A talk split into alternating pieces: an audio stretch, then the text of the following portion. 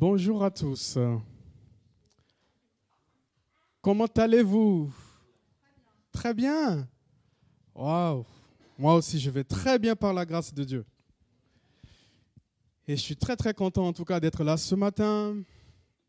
Et euh, ben, du coup, euh, c'est la première fois qu'on se voit du coup cette année, cette année nouvelle. Donc, euh, je vous présente mes meilleurs voeux en tout cas pour cette année.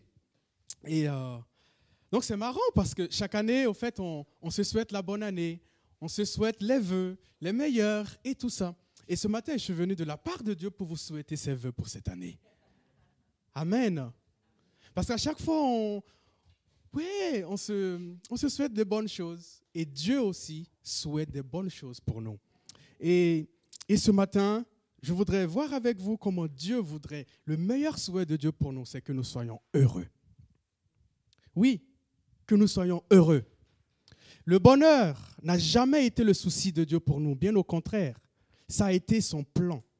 Que les hommes que nous, nous sommes, qu'il a créés à son image et à sa perfection et à son, à son image, pardon, et à sa ressemblance, puissent être heureux. C'est la moindre des choses. Est-ce qu'il y a des parents ici? Quel parent ne voudrait pas que son fils et sa fille soient heureux? Ah, je ne vois pas de me lever. Vous voyez Donc tous les parents veulent que leurs enfants soient heureux, n'est-ce pas? Et c'est ça aussi le souhait de Dieu. Parfois on peut avoir, entre guillemets, parfois une, une perception du bonheur en se disant, mais est-ce que finalement Dieu veut que nous soyons heureux de telle façon ou pas? Oui, Dieu veut que nous soyons heureux.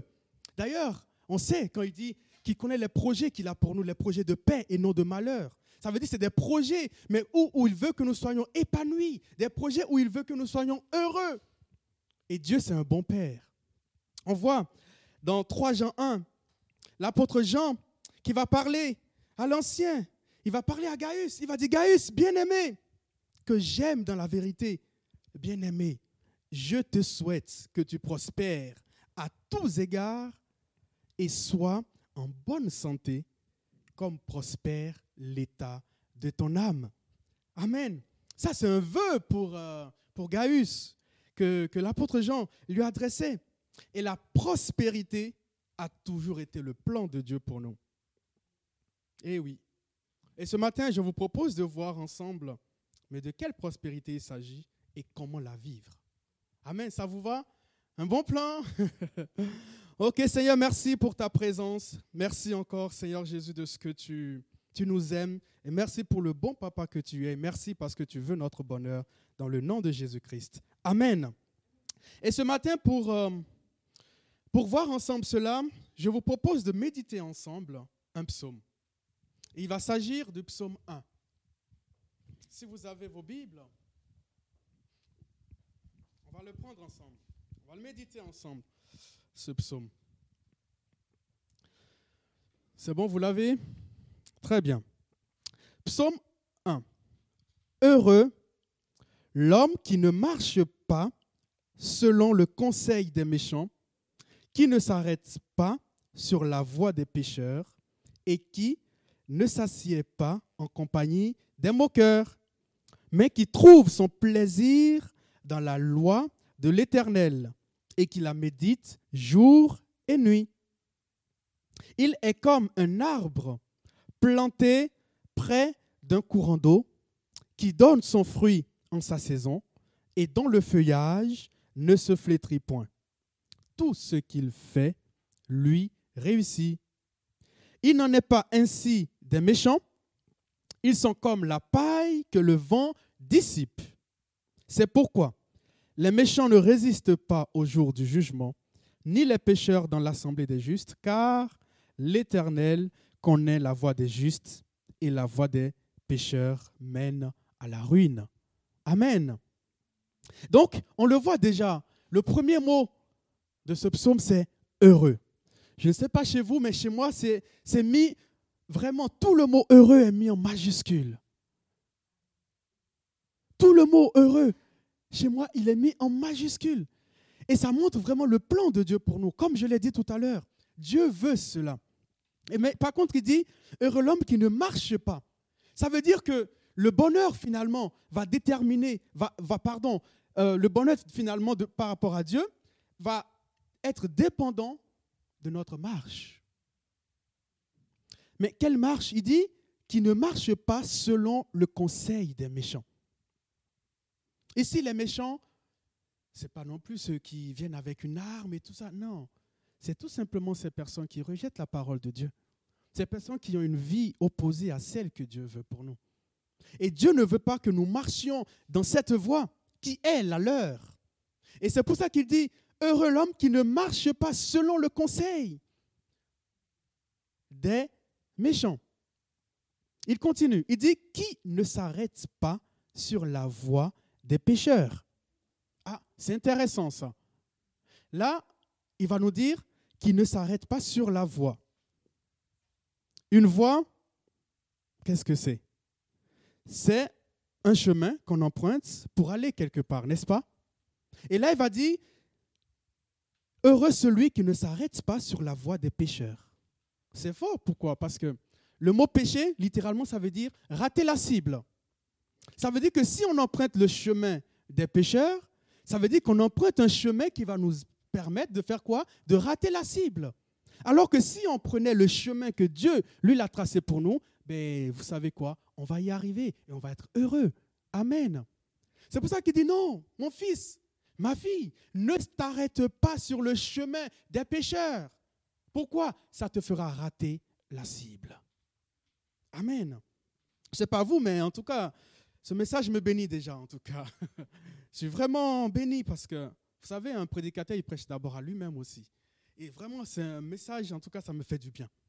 Ça me fait du bien de savoir que Dieu veut notre bonheur, mais nous donne quelques pistes pour y arriver. Il continue, il dit, et qui ne s'assied pas en compagnie des moqueurs. Waouh! Ce verset-là, je vais plus l'expliquer tout à l'heure. Qui ne s'assied pas en compagnie des moqueurs. Mais juste, ici, les moqueurs, c'est qui?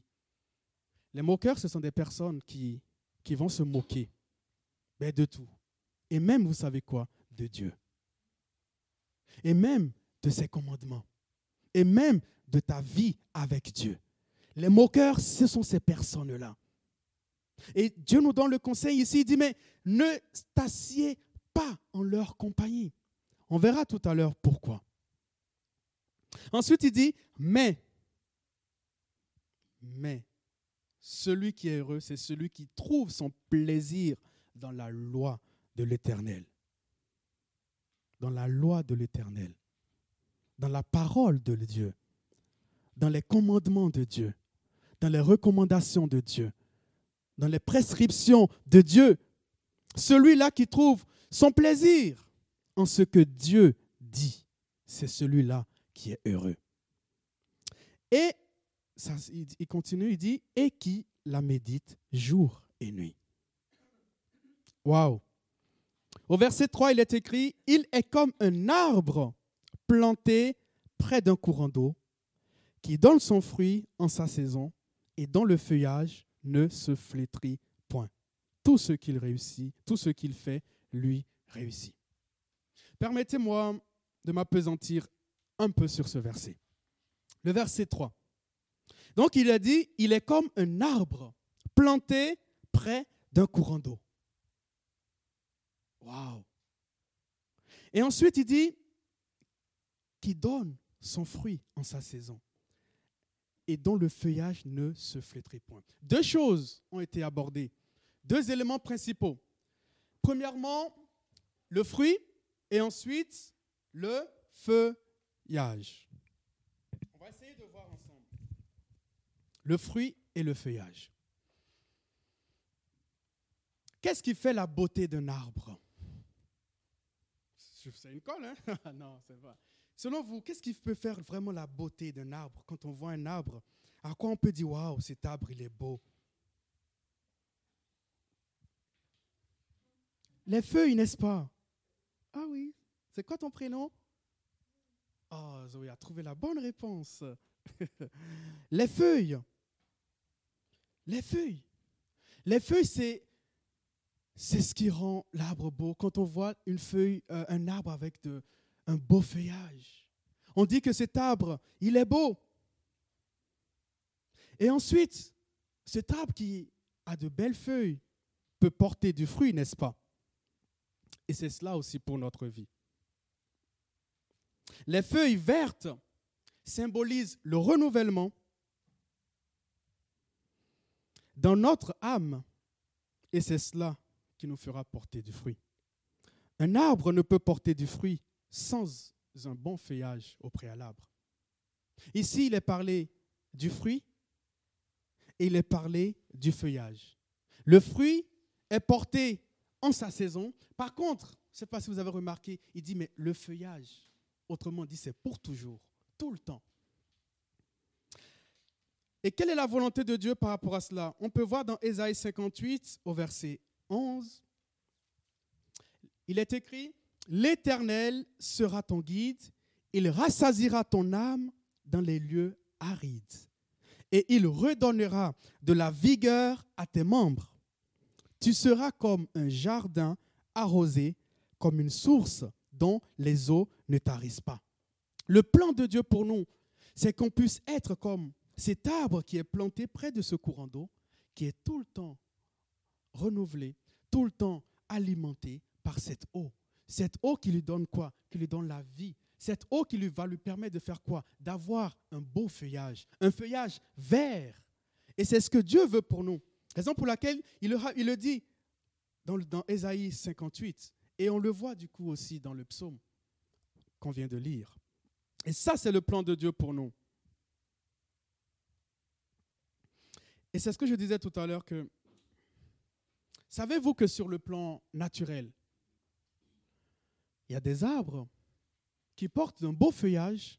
Ben, on le voit, tout à l'heure, j'ai fait, j'ai fait deux heures de route et c'était beau en tout cas, le paysage et tout ça. Et je voyais des arbres ben, vêtus de blanc. C'est beau, mais en même temps, beaucoup d'entre eux ont perdu quoi? Leur feuillage. Beaucoup d'entre eux ont perdu leurs feuilles. Pour quelle raison?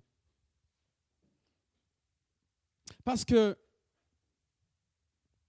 première raison, la chute de la température. Ces feuilles n'ont pas pu résister à la chute de la température. Ces feuilles, on les appelle des feuilles caduques. Ces feuilles qui n'ont pas tenu dans le temps en fonction de la température. Tandis qu'il y a certains arbres qui maintiennent leurs feuilles même en hiver. N'est-ce pas? Comme l'olivier, par exemple, qui garde toujours ses feuilles, même peu importe la saison. Et je pense que Dieu voudrait que nous aussi, nous puissions garder le feuillage. Mais en réalité, qu'est-ce que c'est que le feuillage finalement?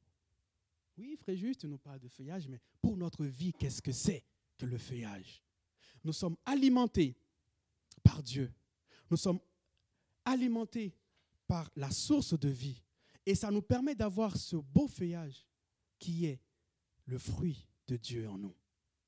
Ce feuillage, ça va être quoi? Premièrement, la foi en Dieu. Ce feuillage, ça va être la persévérance en Dieu. Ce feuillage, ça va être la confiance en Dieu. Ce feuillage, ça va être l'endurance en Dieu. Ce feuillage, ça va être le fruit de Dieu en nous. La paix, j'ai aussi marqué, la paix en Christ. L'espérance. Eh oui, peu importe comment va ce monde, peu importe la saison, peu importe les vents contraires, ces arbres ont perdu leurs feuilles, ces feuilles sont tombées parce qu'en ce temps d'hiver, c'est un temps défavorable pour elles. Et peu importe la saison que nous vivons, notre relation avec Dieu nous permettra de tenir bon. Notre relation avec Dieu nous permettra de garder nos feuilles vertes. Parfois, on, vit des moments favorables. C'est ce que vivent ces feuilles en été et dans des saisons favorables où elles sont bien alimentées, où la température est idéale. Mais quand vient le vent contraire, quand vient le moment, je dirais, pire pour eux, certaines s'en vont, mais il y a d'autres qui restent. Et ce que Dieu veut pour nous, c'est que nous puissions être alimentés par lui afin de garder nos feuilles, notre feuillage vert. Amen. Et qu'est-ce qui se passe? Pourquoi certaines feuilles restent même pendant euh, l'hiver. Ce qui se passe, c'est qu'il y a sur euh, ces feuilles-là qui restent une couche d'isolation. Ça se fait au fait naturellement. Au fait, cette couche d'isolation va isoler ben, finalement la feuille de quoi? De l'impact du froid. Et alors pour nous, cette couche d'isolation, ça va être quoi? Lorsque nous sommes dans ce, monde, on entend plein de choses, on entend beaucoup de choses. Qu'est-ce qui va nous permettre de nous isoler de tout ça? Qu'est-ce qui va nous protéger de tout ça? C'est la vérité. La vérité qui est où? Qui est dans sa parole. Raison pour laquelle il dit, médite-la jour et nuit. Parce que le temps favorable, c'est jour et nuit. Vous voyez ou pas l'idée? C'est jour et nuit. Pourquoi? C'est le temps. Là, imaginons ces feuilles qui disent non, voilà, juste je, je prends ce qu'il faut le jour, mais la nuit, ça va. Mais non, la nuit, tu vas sécher. La nuit, c'est bon, tu vas disparaître. Et raison pour laquelle nous devons apprendre à méditer sa parole jour et nuit. Waouh! En méditant sa parole, on se renouvelle, on met cette couche d'isolation qui va nous permettre de nous protéger contre contre les vents contraires. Mais ce qui est aussi important dans ce passage, il va dire de ne pas s'asseoir à la table des moqueurs. Mais pourquoi? C'est aussi pour nous protéger. Parce que les moqueurs, qu'est-ce qu'ils vont faire? Ben la parole. Vous voyez ou pas l'idée? Ils vont parler, ils vont dire oui, mais toi, ta foi, bof, tu es sûr que oui, mais tu sais, nous tous, on va tous mourir de toute façon. Mais tu sais ceci, mais tu sais cela, mais tu sais ceci, mais tu sais cela. Et nous, si on est assis à leur table, combien de temps tiendra notre couche d'isolation? Raison pour laquelle nous dit, fais attention mon fils, garde-toi, garde-toi des moqueurs Garde-toi de ceux-là qui vont, qui, par leur parole, risquent d'affaiblir ta foi, risquent d'affaiblir ta confiance en Dieu, risquent d'affaiblir ta persévérance. Garde-toi des moqueurs. Amen. Garde-toi d'eux. Parce que le désir de Dieu pour nous, c'est que nous puissions être heureux. Heureux. Hmm. Et là, je viens de parler du feuillage. Ça va? Jusque-là, c'est bon? Est-ce qu'il y, est y, a des gens qui veulent toujours garder leur feuillage vert? Amen. Mais après le feuillage, un arbre qui a un beau feuillage, c'est vrai, c'est beau. Mais qu'est-ce qu'on attend d'autre? Le fruit. Le fruit. La première question que j'aimerais vous poser, mais est-ce que vous avez déjà vu un arbre qui a produit un fruit pour lui-même? Qui a déjà produit un fruit pour lui-même Autrement dit, un arbre qui dit, voilà, je produis un fruit que je vais consommer moi-même. Vous l'avez déjà vu? Non. En réalité, le fruit, c'est toujours pour les autres. Le fruit qu'on portera, ce sera toujours pour bénir l'autre le fruit que Dieu veut pour nous. Le feuillage, c'est pour nous. Le feuillage, c'est ce qui est notre relation avec lui. Le feuillage, c'est ce qui nous maintient. Et à cause de cela, nous pouvons porter du fruit qui va bénir les autres. Amen. Parfois, on aimerait aller trop vite en besogne, trop bénir les autres sans déjà s'assurer qu'on a un beau feuillage. Mais cela ne tiendra pas. Vous vous rappelez, lorsque dans Genèse 12, Dieu va parler à Abraham il va lui dire, je te bénirai. Première chose, je te bénirai. Autrement dit, c'est quoi la source? Moi. Lui dit Dieu, je te bénirai. Et seulement après ma bénédiction, tu seras quoi? Une, une, une source de bénédiction. Donc le fruit c'est ce que Dieu dépose en nous, qui déborde en nous, et qui nous pousse à agir pour bénir les autres. Amen.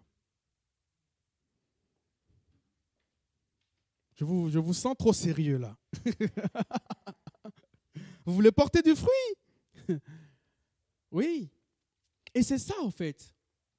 Il faut qu'on ait toujours en tête que le plan de Dieu a toujours été de nous alimenter pour nous faire du bien, que nous on puisse être heureux, mais que nous aussi derrière, nous puissions partager ce bonheur à ceux qui nous entourent. Amen.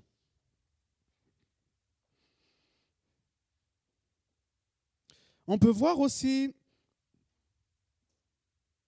ce que, ce que Jésus va dire dans Jean 15. Dans Jean 15, à partir du verset 4 à 6, Jésus va nous montrer l'importance de porter du fruit. L'importance de porter du fruit. J'aimerais nous encourager ce matin. Nous devons porter du fruit.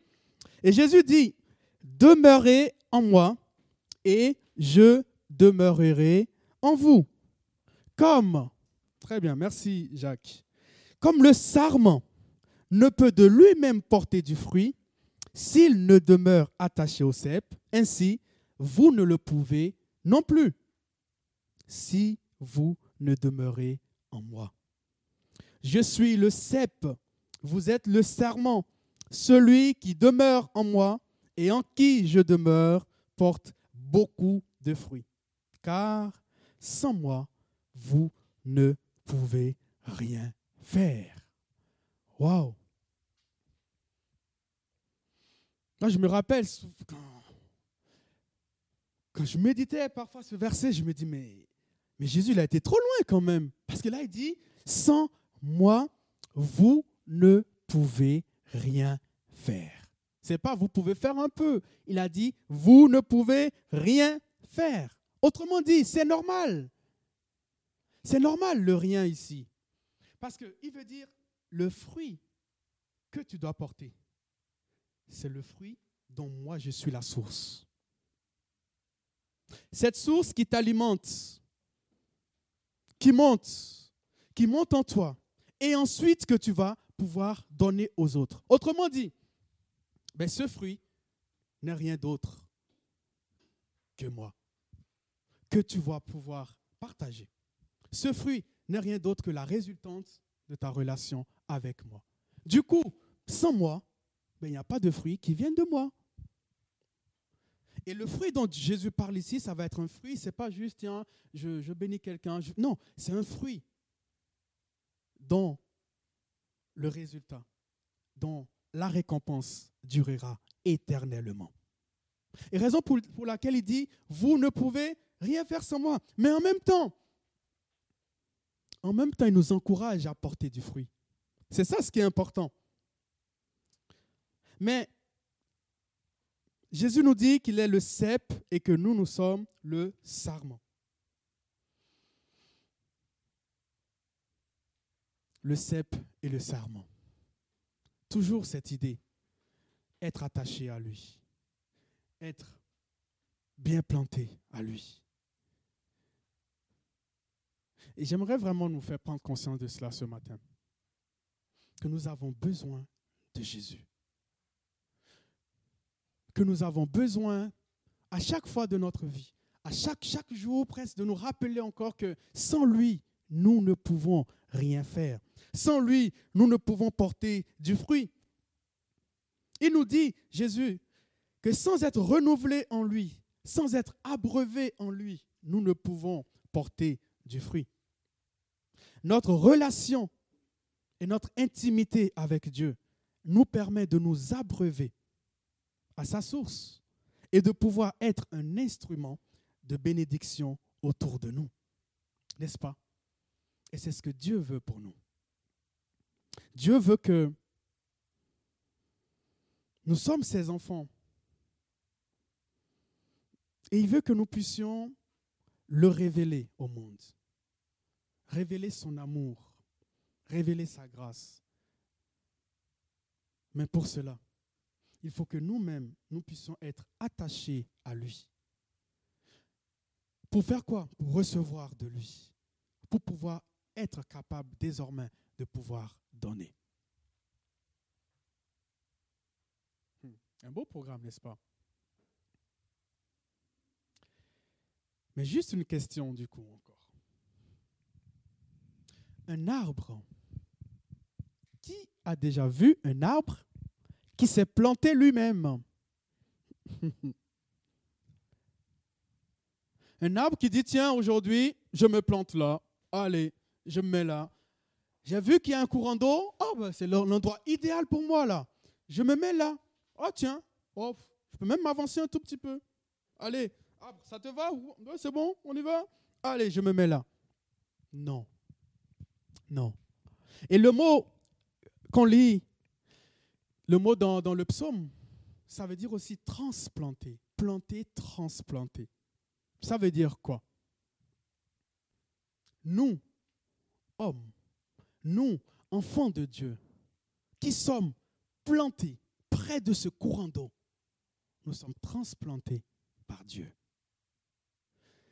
Ça nous révèle aussi l'amour et la grâce de Dieu pour nous. Ça nous révèle aussi combien nous sommes des privilégiés, combien nous sommes aimés de lui, combien? Il nous fait la grâce d'être plantés près de son courant d'eau, où nous pouvons être abreuvés à sa source afin de porter du fruit. Afin de porter du fruit. Et on doit réaliser aussi cela tous les jours. Seigneur, merci. Merci de ce que tu m'as planté près de toi.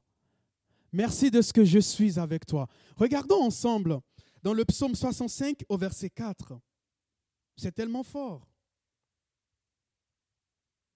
Ce psaume nous dit ceci. Heureux si tu peux l'afficher. Psaume 65, verset 4. Ce psaume nous fait prendre conscience vraiment de, la grâce que nous avons. Il dit, Heureux celui que tu as choisi et que tu as, pardon, et que tu admets en ta présence pour qu'il habite dans tes parvis. Nous nous rassasirons du bonheur de ta maison, de la sainteté de ton peuple. Waouh Vous ne trouvez pas, il est tellement beau, vraiment beau. Mais en même temps, il nous fait prendre conscience d'une chose, que nous sommes choisis. Que nous sommes choisis. Il nous fait aussi prendre conscience d'une chose, que Dieu nous aime et son souhait, c'est que nous puissions habiter dans ses parvis, mais que à nous, en tout cas, il nous donne cette grâce. Et ce psaume nous fait aussi prendre conscience qu'il y a une part de notre responsabilité. Il dit, nous nous rassasirons du bonheur de ta maison. Oui, Dieu veut notre bonheur. Oui, lorsqu'on est dans sa présence, c'est déjà le bonheur. Mais c'est à nous, malgré que nous sommes plantés, près de ce courant d'eau. C'est à nous de décider de continuer. C'est à nous de décider de nous abreuver à sa source pour continuer à vivre ce bonheur. Heureux celui que tu as choisi. Oui, Dieu t'a choisi, toi et moi. Si nous sommes là ce matin et que nous entendons sa parole, c'est que nous sommes des élus. Nous sommes choisis de lui. Et cela, c'est une grande grâce que on ne peut même pas s'imaginer. On ne peut même pas s'imaginer. comme un arbre ne s'est jamais planté lui-même. Si nous pouvons être abreuvés à sa source, c'est lui qui nous a choisis. Waouh! Être enraciné en lui, être abreuvé en lui, va nous permettre de tenir ferme. De tenir ferme. De vivre notre bonheur avec assurance. Mais une chose justement que l'ennemi de nos âmes, que l'ennemi de nos âmes va combattre, ça va être cela. Ça va être cela. Et l'ennemi le sait justement que Dieu veut notre bonheur. Il va combattre notre vie de prière. Il va combattre notre vie de méditation. Et qu'est-ce qu'il va faire en faisant tout cela? Il va vouloir nous plonger dans un état de sécheresse. Et dans cet état, qu'est-ce qu'il sait? Il sait que nos feuilles seront moins vertes et nos fruits inexistants. Mais par sa grâce, nous persévérerons cette année et toute notre vie. Nos feuilles resteront vertes et nous porterons du fruit dans le nom de Jésus-Christ. Amen. Est-ce que vous avez envie de porter du fruit pour lui? Est-ce qu'on peut ensemble se lever, vraiment? J'avais vraiment à cœur qu'on prenne du temps, j'ai envie de dire intense dans la prière ce matin. Que ça ne soit pas juste, vrai, ce message, c'est vrai, il faut qu'on porte du fruit. Non, c'est beaucoup plus loin que ça. Le vœu que Dieu, le souhait de Dieu pour, pour toi et pour moi cette année, c'est que nous puissions être heureux. Mais pour l'être, il faut que nous soyons enracinés en lui. Pour l'être, il faut que nous soyons comme cet arbre planté près de ce courant d'eau qui accepte d'être abreuvé par cette source.